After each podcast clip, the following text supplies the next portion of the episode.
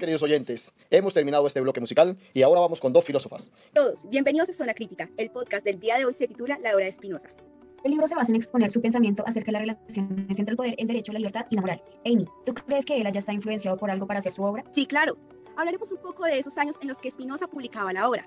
La época en que este hombre empezaba con su obra, Holanda pasaba por un tiempo particular, siendo gobernada sin estatuderato. Esto fue desde 1650 hasta 1672. El estatuto, órgano del poder heredado de los tiempos de los Países Bajos, era un condado de España. En 1653, el mandato pasó a las manos del liberal Witt, quien más adelante tendrá que ver con el contexto histórico-político de su obra. El periodo de gobernación de Witt coincide con la época de mayor esplendor en Holanda. Spinoza cita en el prefacio de su trabajo político, nos ha caído en suerte la rara dicha de vivir en un estado, donde se concede a todo el mundo plena libertad para opinar y rendir culto a Dios según su propio juicio, y donde la libertad es lo más preciado y lo más dulce.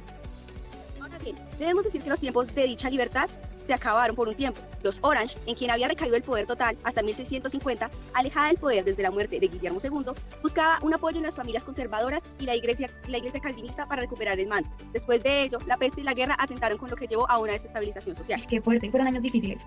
Oye, ¿no se te hace increíble pensar la tan larga rivalidad que ha tenido el ideal liberal y el conservador?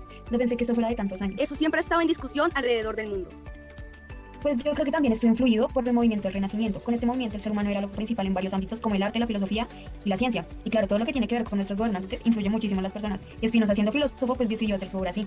Bueno, ya hablamos del porqué de su obra. Ahora hablemos de los conceptos que el autor abarca en su obra. Uno de ellos es el derecho natural. Él dice que el ser vivo tiene derecho a existir, pero si tenemos derecho a vivir, también tenemos derecho a subsistir.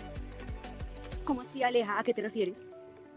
Pues mira, o sea, los animales están por naturaleza determinados a comer a los más chicos en virtud de un derecho natural supremo. Como decíamos, el hombre por derecho natural puede buscar su manera de existir de acuerdo a lo que considera necesario, pero la verdad es que el ser humano siempre se deja llevar por sus pasiones. Claro, o sea, dejando de lado su razón, solo creamos pleitos, porque por mi derecho natural me dejo llevar por malos sentimientos y puedo llegar a lastimar a otra persona. Mira lo que dice el autor en su libro. Y los hombres por lo general están sometidos a las pasiones y son enemigos por naturaleza. Por eso es que la sociedad decide juntarse y establecer un estilo de vida, donde tengan que estar bajo leyes y reglas que beneficien a la mayoría y dejar de lado un pensamiento individual. Cuando se asocian, se crea el Estado. La constitución del Estado se llama política. Quienes lo integran forman una sociedad. Lo administra quien detenta poder estatal y los hombres que gozan de las ventajas que brinda la sociedad se llaman ciudadanos. Pues en realidad todos somos ciudadanos, ¿no?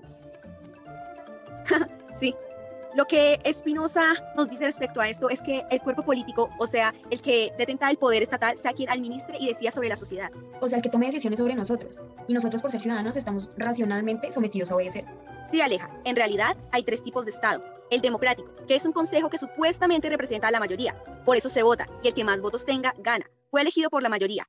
También está el de la aristocracia, que son personas que suben al poder por sobresalir en varios aspectos. Son algunos elegidos. Y por último, la monarquía, que es cuando solo se gobierna una persona. Oye, ¿y tú cuál crees que sea el mejor de esos tres estados?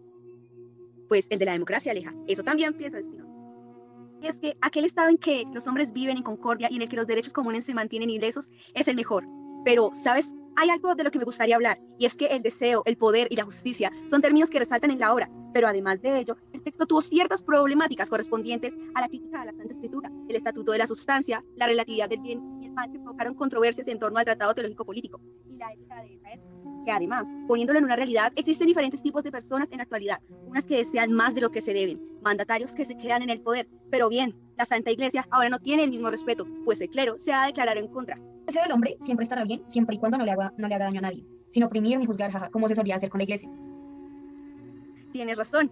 Pero bueno, ha sido un placer tener esta charla contigo sobre este maravilloso libro.